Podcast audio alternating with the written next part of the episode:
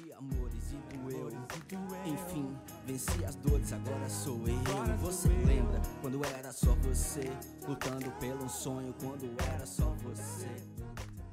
Em um dos contos do livro Olhos d'Água, a escritora mineira Conceição Evaristo escreve, abre aspas, a morte brinca com balas nos dedos gatilhos dos meninos. Dorve se lembrou do combinado, o juramento feito em voz uníssona, gritado sob o pipocar dos tiros. A gente combinamos de não morrer. Fecha aspas. O podcast Vida e Arte celebra a juventude sobrevivente nos territórios marcados pela violência em Fortaleza e o lugar da arte na transformação dessas vidas. Hoje, nós abordamos o lançamento do último episódio da segunda temporada da série Guerra Sem Fim, original do Povo Mais. Meu nome é Bruna Forte e você está ouvindo o podcast de cultura do o Povo. Tá tudo surto, tudo certo, é tanta sorte em tanto corte que sangrar. Tá tudo certo, tudo surto, tanta sorte em tanto corte que sangrar. Para conversar sobre o episódio intitulado Juventude Sobrevivente, nós recebemos hoje a editora do Núcleo de Audiovisual do Povo e também diretora da série, Cíntia Medeiros. Cíntia, muito bem-vinda, obrigada pela presença de volta no podcast. Bruna, eu que agradeço o convite para participar mais uma vez do podcast, principalmente para falar desse tema. Estou muito feliz de estar aqui. Bom, a gente que está feliz. Bom, nós temos também o prazer de receber um dos integrantes do capítulo, o poeta, músico, escritor, rapper, empreendedor social e produtor cultural Felipe Rima. Felipe, muito bem-vindo, obrigada pela parceria, que bom ter você com a gente. Eu que agradeço, estou feliz aí poder contribuir. Vamos trocar essa ideia, estamos aqui à disposição. Ótimo. Bom, antes da gente começar a conversa, nós temos um aviso. O formato do podcast Vida e Arte mudou, então agora nós nos encontramos a cada 15 dias.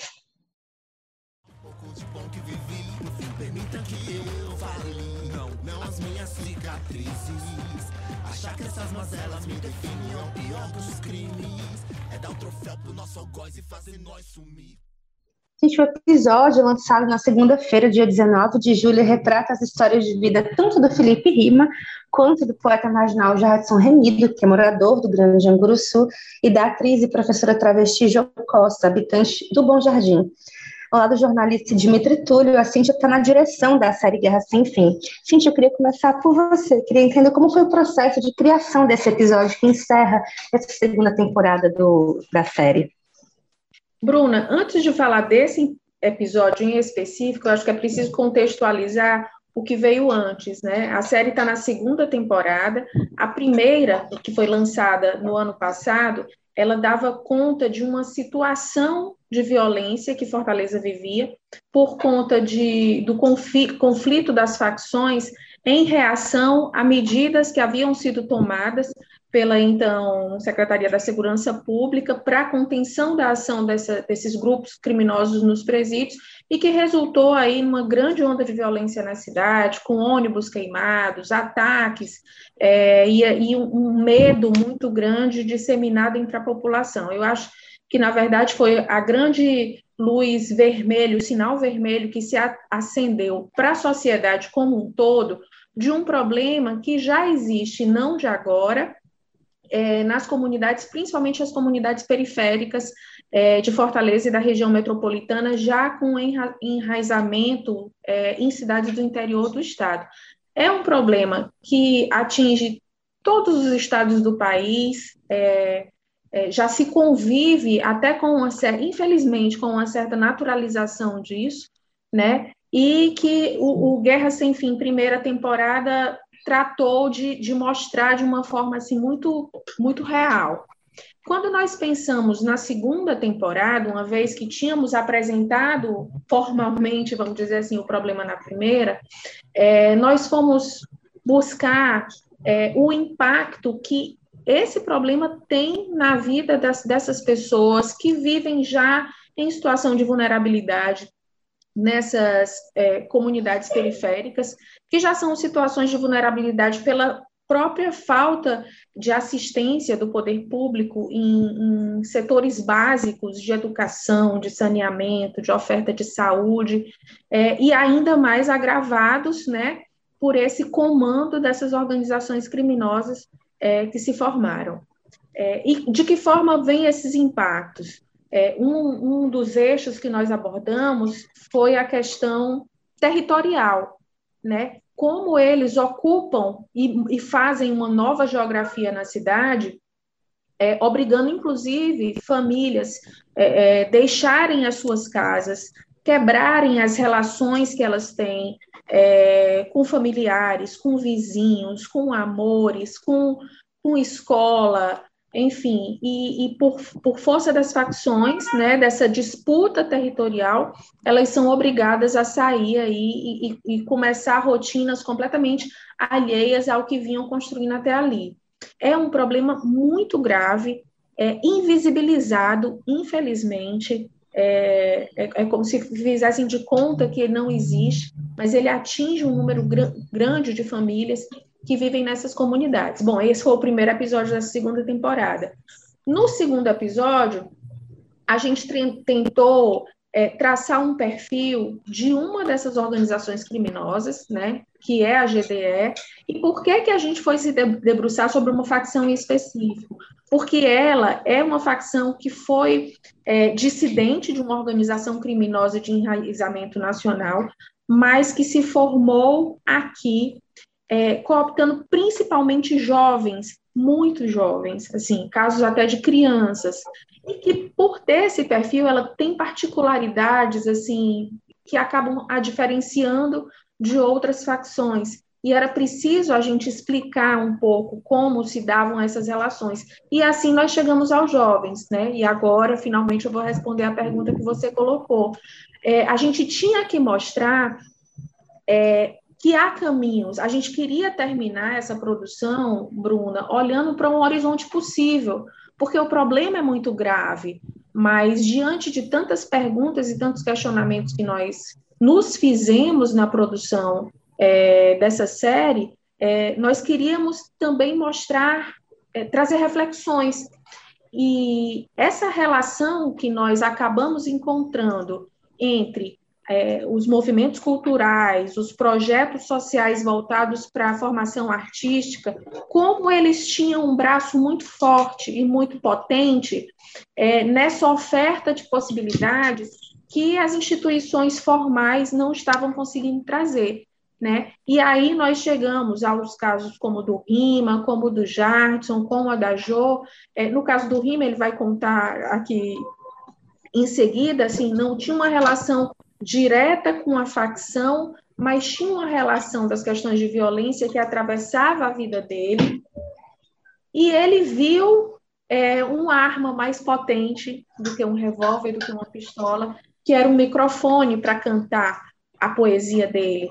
Né? A mesma coisa com o Jadson. O Jadson ele é um, um jovem é, que saiu do sistema socioeducativo, ele chegou a ser preso, no, numa, no sistema socioeducativo, e ele entendeu que aquilo poderia ser um ponto de virada para a vida dele, né? Através de quê? Através da literatura, através da poesia, e hoje a arma dele é um livro. E a Jo, que é a outra personagem que nós trazemos no episódio, é, é, uma, é uma mulher trans é, que, que, que sempre esteve associada ao movimento artístico e que, por causa disso, conseguiu ter, dentro das comunidades onde transita, é, um exemplo de, de empoderamento, de fortaleza. E foi muito importante para a gente conseguir trazer essas histórias para o desfecho né, dessa narrativa que nós construímos é, e que poderia dar a todas as pessoas que assistissem um ar de esperança, pelo menos. Ah, é uma solução? Não, não é, mas é um caminho. E os caminhos precisam ser mostrados. Então, a gente partiu muito dessas reflexões. Perfeito. É, Felipe, como a Cintia já, já indicou, né, você, enfim, é filho dos, dos expoentes do crime na comunidade das Areias, no Papicu. Então, traz que ele permeou a sua infância, né? É, como foi que, enfim, que, que esse desejo por seguir é, no, no, crime, como seu pai, né, seguia esse negócio da família, é, se transmutou no desejo de fazer arte? Quando foi que a poesia entrou na sua vida? É, na verdade, sim, eu, eu acho que o desejo, a, a capacidade do ser humano em, em, almejar as coisas, ela parte do, das referências. Então, quando eu ali, nos, nos 14 anos de idade, queria ser o sucessor do meu pai, eu tinha uma referência de, de certa forma, de um, uma coisa que, ao meu ver, inicialmente era era massa, entendeu? Você tinha ali relação de arma, poder, dinheiro, defeito, enfim. E aí, quando, é, mais uma vez, a, a vida né, me apresentou desafios, foi, foi meio que eu falo até na, no episódio da série, que foi um movimento, é, foram dois movimentos que aconteceram para essa virada de, de, de, de buscar o sonho de trabalhar e viver pela arte. O primeiro foi que o meu pai, que estava no topo da hierarquia no crime, ele caiu na dependência química do crack. E aí ele começou a perder, vender as coisas, se, se desconfigurar, né? se desfigurar completamente. E a gente passou por muitas tormentas nesse período. E, e paralelo a isso, eu fui convidada aí a um projeto social que é o Projeto Enxame, que ficava lá no Mucuripe. Meu amigo me fez esse convite para ir lá e a ideia da gente era fazer grafite. Né? Quando eu chego lá no projeto, uma das aulas, oficinas, que chamava na época, era de poesia. Eu até fiquei achando que, que não ia ser legal e tal, porque poesia era uma coisa meio distante, meio melosa, algo assim do tipo. E aí a Glória Diógenes nos apresentou Carlos Drummond de Andrade, e a poesia que ela leu, uma das primeiras era tinha uma pedra no meio do caminho, no meio do caminho tinha uma pedra. Nunca me esquecerei desse acontecimento na vida das minhas retinas tão fadigadas, que no meio do caminho tinha uma pedra, tinha uma pedra no meio do caminho. E no silêncio, né, que se fez ali na minha introspecção, aquilo me atravessou de uma forma muito forte, porque a pedra, a gente chama a pedra Nazaré, é o crack, né? E o crack era exatamente o que estava devastando, assim, a minha família. Eu per perdi a referência do meu pai como homem forte, tive que fugir de casa com a minha mãe, meu irmão mais novo, trabalhar e tal, fazer os corre informalmente, trabalhar de gandula de tênis, vender coco na praia, catar latinha, esse tipo de trabalho para trazer grana para casa. Foi aí que eu vi na poesia um contexto e um texto que se conectava com a minha história. Então, acho que a arte, ela, de certa forma, me faz eclodir dessa situação que eu vivia com a minha família a partir do momento em que eu me sinto orgulhoso de ter produzido algo que estava totalmente conectado com a minha história. Então, eu faço ali nos meus 14 anos o meu primeiro poema e de lá para cá não parei mais. Eu vou fazer agora em agosto 34 anos.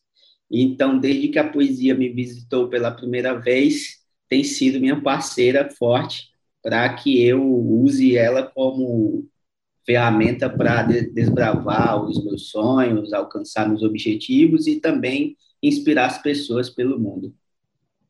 Lindo, Felipe. Lembrei agora de uma frase do Belchior falando que a felicidade é uma arma quente, né? Gente, é, bom, queria saber um pouquinho sobre, de vocês dois, tanto da Cíntia quanto do Felipe, sobre essa presença da arte, do acesso à arte nos territórios periféricos de Fortaleza. É, como vocês avaliam a chegada dessas políticas públicas, dessas ações artísticas para a juventude nas periferias da cidade? O que, que ainda precisa avançar?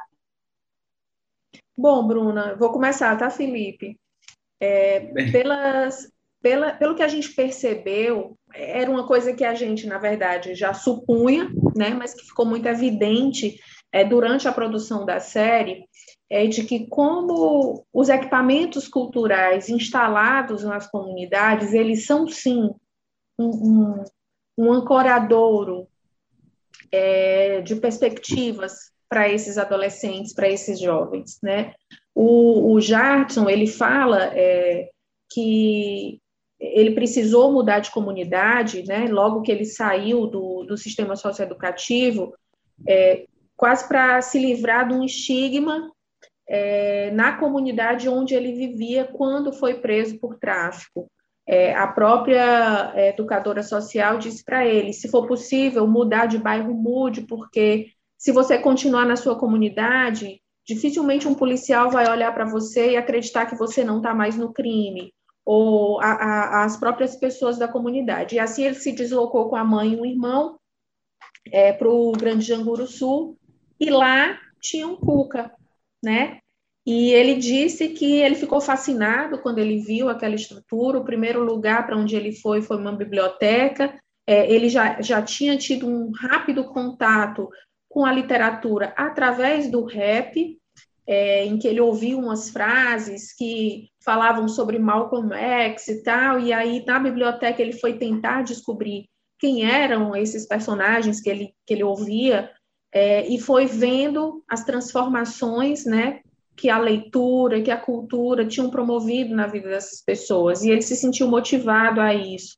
É, da mesma forma, se a gente olhar a Jo, é, o primeiro acesso à cultura que ela teve foi no Centro Cultural Bom Jardim.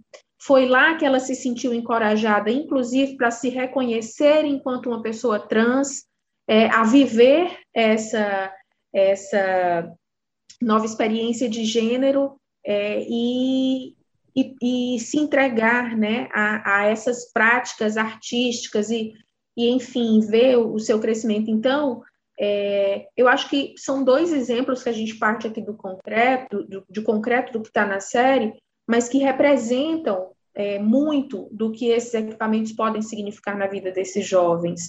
É, e aí a gente fica pensando, precisa mais, né? Precisa de mais um projeto enxame aí, onde o, o Felipe foi, precisam de outros, de outros CUCAS, de outros centros culturais, de outras iniciativas que mostrem para os jovens que sim, eles podem se sentir empoderados e potentes, e podem exercer sua criatividade, e podem falar e serem ouvidos, né? Então, assim, eu não tenho dúvidas de que essas políticas voltadas para a juventude, elas precisam ser repensadas nesses moldes, saindo da formação tradicional, simplesmente de a dizer, ah, eu estou oferecendo escola. Não é simples assim, porque a oferta, vamos chamar assim, de outros valores nessas comunidades em que eles vivem tão desassistidas de tudo, é muito atraente, é muito sedutora o que a organização criminosa oferece para um jovem através de uma arma,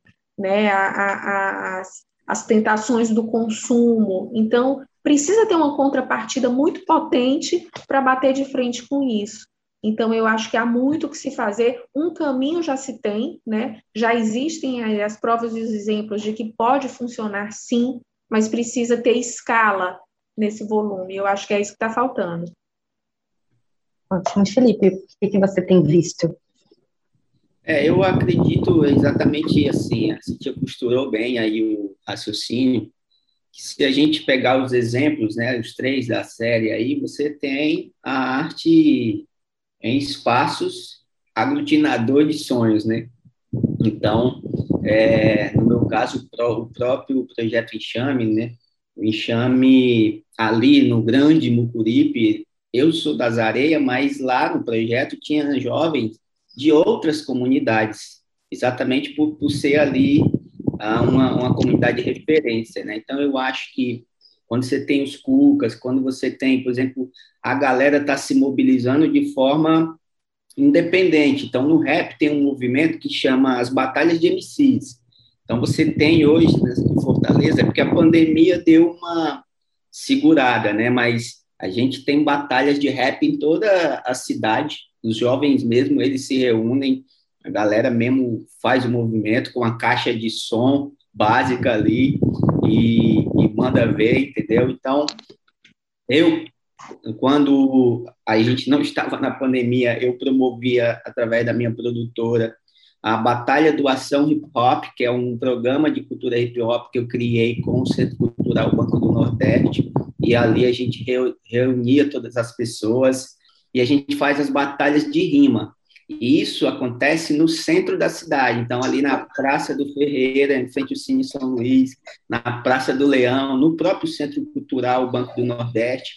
Com, com esses movimentos, você consegue também fazer com que os caras, né, a juventude, saia das suas comunidades e se encontrem nesse espaço aí que eu chamo aglutinador de sonhos. Né? Então, acho que está mais do que comprovado que a arte tem essa função social. A arte, além de gerar, né, que eu falo revolução pessoal, gera também revolução coletiva na sociedade. Então, eu acredito que a gente, quanto puder, eu, quanto artista e produtor, empreendedor, enquanto eu puder empreender e pensar na minha cabeça o que eu posso fazer para acessar, né, para dar esse acesso da possibilidade de felicidade através da arte para a juventude da nossa cidade, eu estarei aí disponível como um agente preparado para disseminar a arte em toda a sua essência, né? Porque eu acho que nós só estamos aqui conversando, eu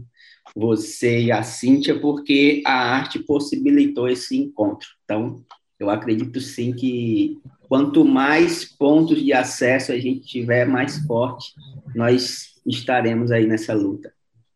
E eu vou até, Bruna, eu vou só fazer uma complementação, na verdade, puxar uma reflexão claro. também aqui é, para essa fala, que assim, Felipe contou que quando ele começou a frequentar o enxame, né, ele, ele cruzava é, várias comunidades para sair de onde ele morava e chegar lá no Mucuripe, onde tinha um enxame.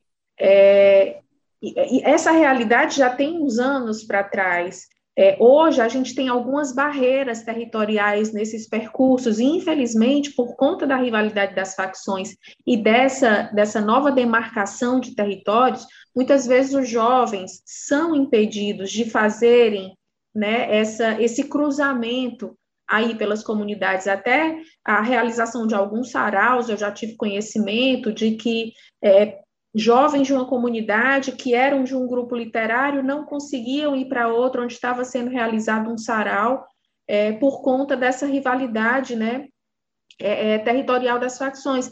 Então, assim, isso é mais um, um, uma grande barreira que esses meninos e meninas precisam enfrentar, né? Eu, eu, fico, eu vejo isso com tanta tristeza, porque assim, onde devia haver o respiro, onde devia ser, é, é, vou até interromper essa fala, lembrando de uma que o que o Jardson é, fala no episódio, que é assim, ele conheceu um outro poeta pela internet e aí eles descobriram que eles moravam em, em comunidades que havia essa rivalidade. Então, eles marcaram é, um encontro numa esquina, onde normalmente havia troca de tiros, para eles trocarem rimas, né? Mas veja a que ponto chegamos, e assim, como, como essa questão afeta também e como exige ainda mais desses espaços aí de troca.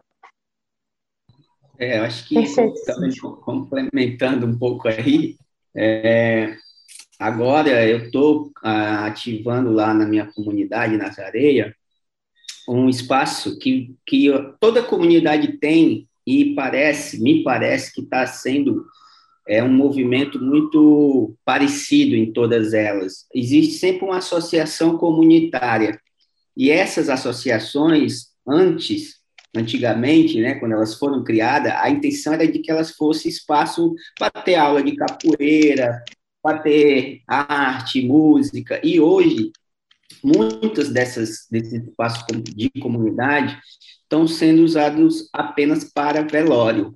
E é chocante, né, porque você tem um espaço que, que ele nasce com um objetivo, e aí hoje você leva ali um simbolismo cruel, né, para aquele espaço que é fazer velórios, né, que, que enfim. Então, eu observando isso lá nas areias, eu estou propondo que a gente reative lá, ah, já estou me articulando com a comunidade, a gente vai levar agora é, livros e, e, cestas básicas para também dar uma força para o pessoal da, na pandemia, e, e eu acho que é isso aí, a gente poder ver esses espaços que na maioria das vezes hoje nas comunidades estão obsoletos e a gente poder, quanto agente de transformação, interferir de forma positiva, propondo algo no sentido, né, de para as crianças, para os jovens, para os adultos, para os senhores e senhoras que tem nas nossas comunidades.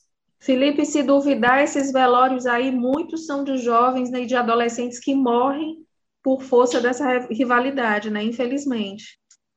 Com certeza, com certeza. O último que teve lá, recente, foi exatamente por esse mesmo motivo aí. Felipe, a gente estava falando um pouquinho sobre o seu trabalho na sua comunidade, mas enfim, você também tem uma produtora de arte urbana, né, Batuque do Coração, tem literatura, eu queria que você falasse para a gente um pouco sobre a sua atuação hoje na arte, assim, essa arte que você já denunciou, ela revolucionou sua vida, né? Enfim, o que que tem desdobrado da arte, daquele Felipe de 14 anos para cá, você vai fazer 34, é, enfim, o que que tem passado pela tua trajetória artística agora? Olha, assim, a arte, a, primeira vez que eu percebi que a arte poderia mudar radicalmente a minha vida foi quando eu pude comer no self-service. Eu, quando eu tinha 16 anos de idade, eu viajei pela primeira vez de avião.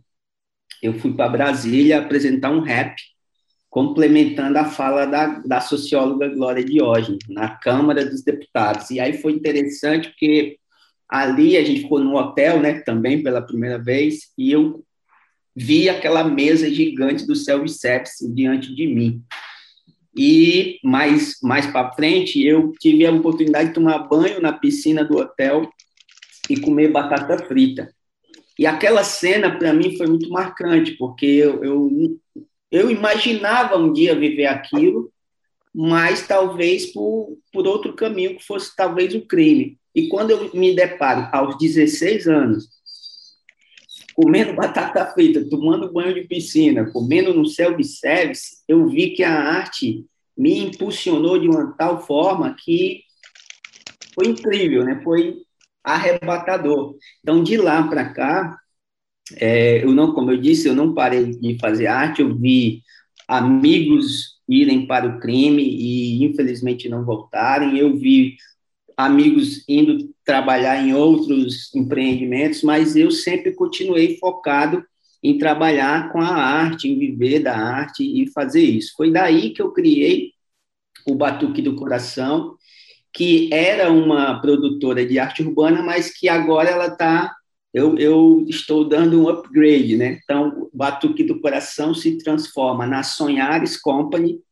que, é, que vem exatamente desse desejo e, e entendimento de que a gente tem que sonhar juntos. Então, através das ações e palestras que eu fiz e faço pelo Brasil, eu já fui mais de 15 estados do Brasil, dois países, ganhei um prêmio internacional pela MTV, América Latina e a Choca, no ano de 2011, onde eu vendi um CD de mão em mão, 11 mil cópias, Aqui no Ceará, eu já fui em mais de 100 cidades do Ceará. É, tenho a felicidade de dizer que eu visitei mais de 400 escolas públicas, levando arte, poesia e rap para inspirar a juventude. Palestrei no ITA, Instituto Tecnológico da Aeronáutica.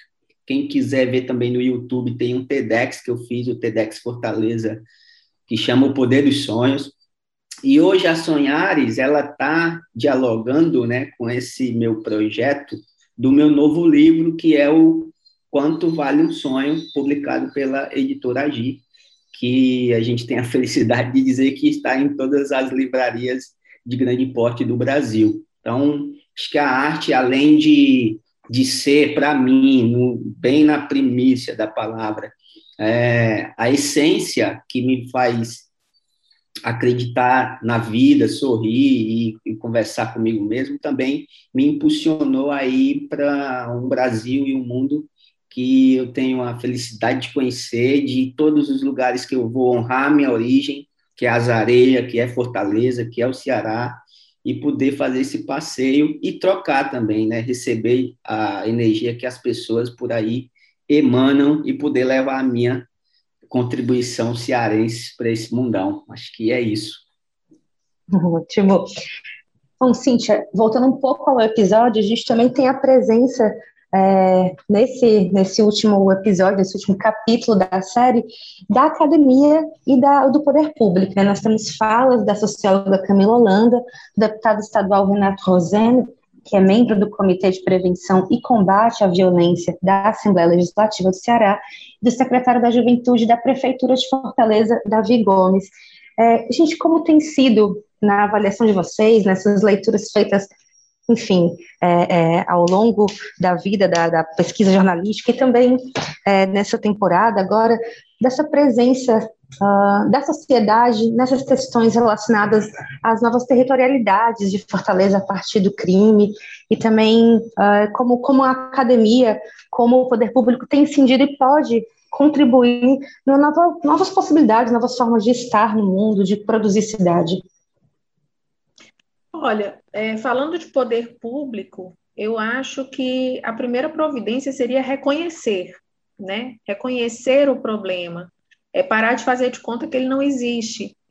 Porque, para você ter uma ideia, é, nós tivemos dificuldades na produção da série de conseguir pessoas do poder público que falassem da questão do, do que a gente chama de refugiados urbanos, né? que são aquelas pessoas, como eu expliquei no início é, do podcast, que são obrigadas a deixar suas casas. Gente, você se imagina, de uma hora para outra, do dia para a noite, é, chegar um traficante na porta da tua casa e dizer sai, porque agora esse ponto é meu, né? Seja porque é, aquele ponto é de interesse dele para o tráfico, seja porque aquela família tem alguma relação, por mais distante que seja, com alguém de uma outra facção, né? Seja porque se sentiu incomodado de alguma forma. Bruna, a gente ouviu o caso de uma mulher que vinha sendo vítima de agressões do marido e ela foi exercer o direito dela de fazer uma denúncia na delegacia da mulher. É, e aí, por conta da denúncia que ela fez na delegacia da mulher, uma viatura foi até a casa dela para entregar uma intimação ao marido. É, e o traficante, a, a facção por conta da presença daquela viatura, escorraçou a mulher de casa porque ela estava levando a polícia para dentro da comunidade. É, é, Para mim, isso foi um, um caso assim tão absurdo, tão chocante. E a gente que vive nessas bolhas onde a gente vive, a gente não tem noção de que isso está acontecendo. Né? E eu acho que o Estado se vale um pouco disso é, para invisibilizar essas questões, né? Então, eu acho que um grande passo seria reconhecer que o problema existe e começar, assim, a ter estratégias de combate, de enfrentamento a, a essas questões voltadas para esse perfil de organizações criminosas. É, a academia, pelo que nós vimos, assim, tem um número cada vez maior de pesquisadores buscando levantar essas questões, trazer essas reflexões. A própria Camila, que é ouvida nesse terceiro episódio, a pesquisa dela é muito interessante porque ela relaciona as questões de afetividade e violência. Porque, na verdade, muitas vezes, quando um menino desse entra numa organização criminosa, ele está querendo um reconhecimento de alguma forma, ele está querendo se sentir integrante de algum grupo, né? ele está querendo ter esse, esse pertencimento de alguma coisa. É, então, essa, essa fala dela é muito tocante também.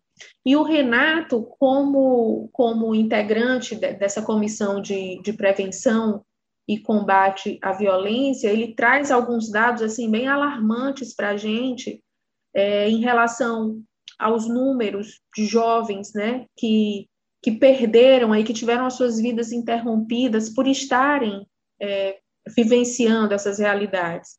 Então, eu, eu acho que o, o panorama que se apresenta é esse. E aí eu vejo esse caso do Felipe, é, parece que é um caso em mil, um caso em um milhão, mas não precisa ser, né? Assim, a, o nosso desejo é que tenha um Felipe Rima pipocando por aí, porque é uma geração muito talentosa, muito criativa, muito proativa, e isso precisa ser explorado.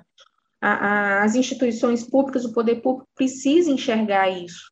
Né? É, eu acho que seria uma contribuição enorme e que teria impacto em várias outras, em vários outros âmbitos da sociedade. A gente não está falando de uma questão de violência, a gente não está falando de uma questão unicamente de segurança pública. A gente está é, falando de questões de acesso à saúde, acesso à educação, acesso a lazer, acesso a saneamento, acesso a direitos básicos, né?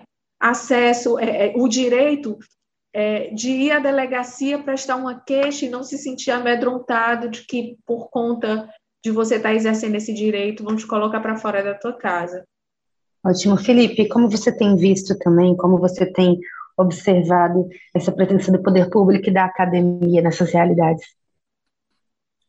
Olha, eu acho que não, os estudiosos, né, eles têm, na minha, no meu ver, uma função muito importante, porque é, a partir do momento em que você tem pessoas dedicadas a pesquisar, a entender, né, os cenários é, dessa temática que nos cercas, o crime, por exemplo, é algo bem desafiador de se pesquisar, né? Então você precisa estar, de certa forma, ali entender as entranhas dessa engrenagem então, acho que desde da época, né, que a Glória Diógenes, ela também fazia e fez muitas pesquisas ali no Morro do Mucuripe, Castelo Encantado, Santa Terezinha, e o próprio projeto Enxame, ele é fruto dessa pesquisa, né, que aí foi que a Glória, na época, é, fez essa, trouxe essa solução para uma demanda da comunidade ali do entorno.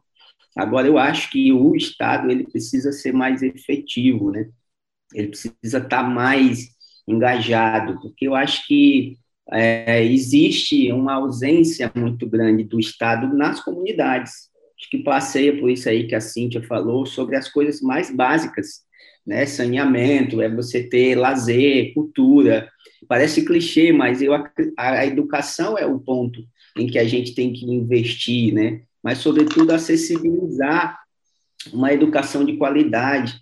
É, se a gente refletir, é, fazer um passeio aqui na memória, se você ver, imaginar como é o banheiro de uma escola pública, então você imagina assim, o cara está ali, né, dentro daquela instituição, daquele prédio, em que o banheiro é completamente sinistro. Agora tem dado umas melhoradas, mas por isso que tem pessoas que vão ao shopping e bate foto dentro do banheiro. Então você imagina aí, o cara ele não tem acesso no campo visual dele, nem em casa, nem na escola, a uma estrutura de, falando de, um, de, uma parte básica que é o banheiro. Aí o cara vai no, no shopping e bate uma foto, porque ali foi o mais próximo de um banheiro digno que ele encontrou. Então, estou dando esse exemplo, mas a gente pode trazer isso para todos os viés, para todos os aspectos, né? Da convivência cotidiana dentro de uma comunidade.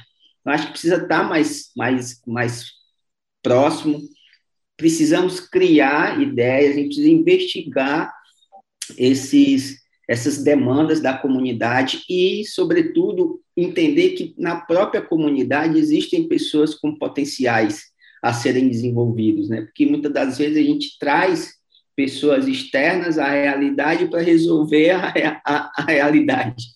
Então, acho que é importante fazer essa, essa junção né, do conhecimento técnico, da pesquisa, da academia, o Estado e as pessoas da própria comunidade, né, que são os, os agentes ali internos que conhecem bem uh, os becos e vielas e podem trazer para nós aí um alento, uma força, uma, uma, uma forma de parceria que pode se tornar eficaz.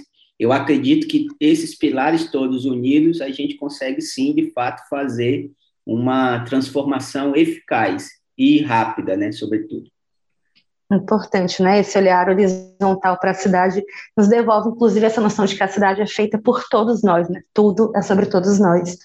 Bom, para encerrar, Cintia, eu queria que você falasse um pouquinho para a gente sobre o que, que os espectadores, enfim, quem está assistindo a série, vai acompanhar agora. Sei que vai sair um bastidor, não é isso? Onde é que a gente acompanha o Guerra Sem Fim?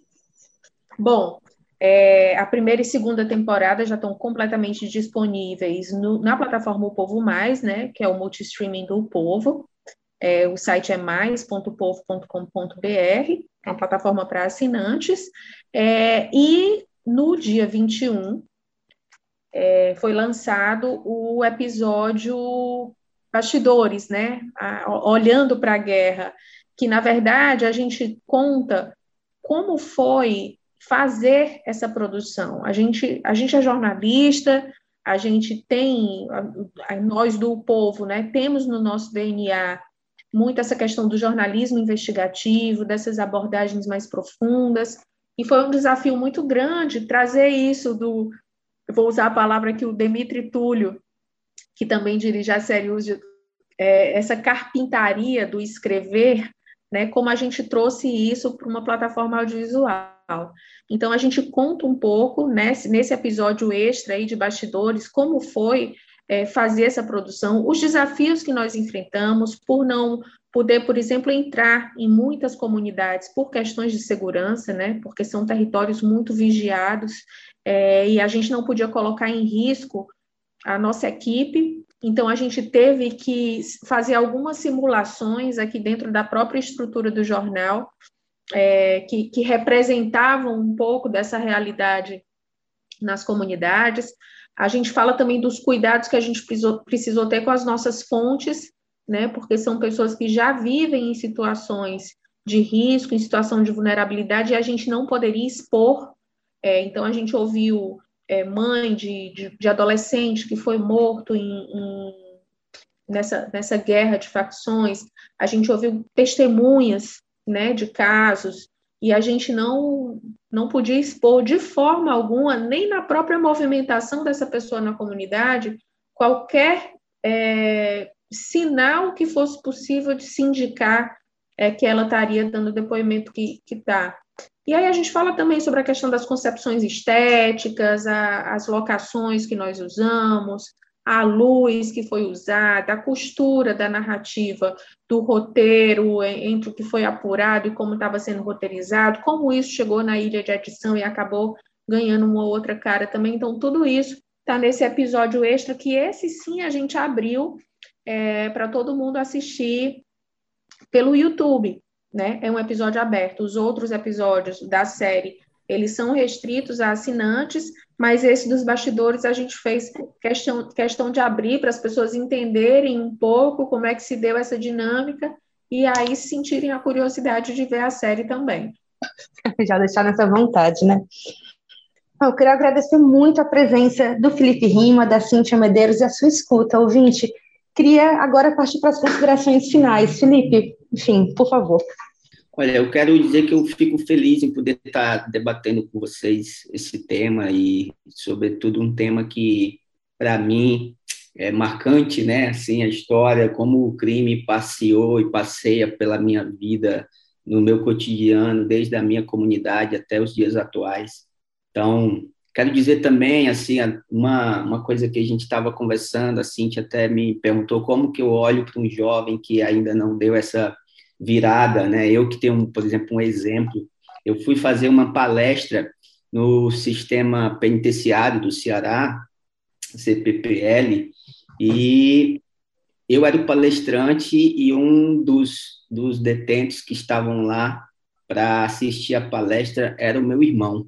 E aí uma vez me perguntaram, né, como que eu estou ali fazendo uma palestra para os, os presidiários e o meu irmão está lá, como que eu me sinto, né? A primeira coisa que eu sinto é que eu não sou mais que o meu irmão, e mas eu entendo que cada ser humano ele tem uma forma de ver a vida. Então eu e o meu irmão, nós somos da mesma família e ele desde quando ele foi era criança foi preso a primeira vez com oito anos, né, de idade. E eu tive o acesso a um revólver também, com meu pai me dando na minha mão a oito anos de idade. O que, que eu quero dizer com isso? A vida da gente. Eu acredito ainda na revolução do meu irmão. Diria para esses outros jovens também que estão aí tentando entender se é possível a gente alcançar esse campo de, de fraternidade, de felicidade. Eu quero dizer que é possível. Cada um de nós vamos ter aí um tempero de Deus que vai nos propiciar essa revolução. Estejamos atentos, estejamos, é, sobretudo, dispostos a essa mudança. Então, é, o que eu desejo para o meu irmão, para os outros jovens, pra, até para quem não é jovem também, que se você ainda não encontrou o eixo, o equilíbrio para a sua felicidade, esteja atento, permaneça emanando energias positivas que você vai conseguir. Eu acho que o meu irmão hoje ele é, ele é mais velho que eu, mas com certeza ele vai encontrar aí um caminho em que ele pode não ser um rapper como eu, mas ele vai encontrar algo para fincar os pés no chão e, e achar, achar um equilíbrio que faça com que ele seja feliz. Então, agradecer, agradecer a Bruna, agradecer a Cíntia, a todos vocês aí. Estou muito feliz em poder participar e que Deus abençoe todos nós. Nós que te agradecemos, Felipe. Bom, Cíntia, e quais são as suas considerações finais para esse tema? Você que acompanhou essa segunda temporada junto com o Dimitri Túlio na direção da série Guerra Sem Fim. Bom, eu começo as minhas considerações finais dizendo que é, é sempre muito bom ouvir Felipe Rima. Muito bom, é muito inspirador de fato. Eu já tinha ouvido Felipe em outras ocasiões, agora por conta da série a gente conheceu ainda mais a fundo essa história dele, que é admirável. É, eu virei fã mesmo de carteirinha, de, de ficar futricando na internet arquivos com ele, falas dele, músicas dele, e eu, eu recomendo. Né? E sobre a série, é, eu, eu lanço a provocação para que as pessoas assistam, é, para que as pessoas reflitam. A série ela não dá conta de trazer respostas, mas ela faz muitas provocações, há muitas reflexões que todos nós devemos fazer.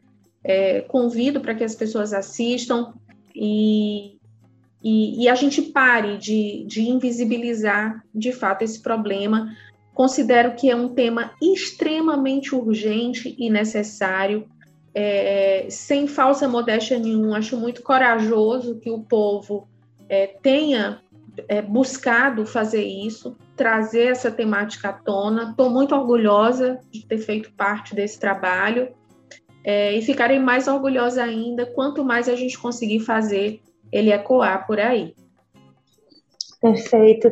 Só lembrando aos ouvintes que nós temos material sobre o Guerra Sem Fim no Povo, no Videarte, e muitas entrevistas muito bacanas do Felipe também no Videarte. A gente tem acompanhado essa trajetória eu também estou muito fã, cada vez mais fã do Felipe. e lembrando que é possível acompanhar o Videarte nas mais variadas plataformas, no Caderno Impresso, no portal Povo Online, no Instagram, em arroba Videarte e o Povo, e na rádio O Povo CBN. E por hoje é só. Você pode escutar o Videarte, podcast de cultura do povo, em todas as plataformas digitais: Spotify, Deezer, Spreaker e também em opovo.com.br podcast Videarte tem apresentação e produção de Bruna Forte. E esse episódio teve música dos artistas Felipe Rima, Linda Quebrada e Emicida. Áudio e edição, Mariana Vieira. Estratégia de podcasts, Diego Viana. Até agosto.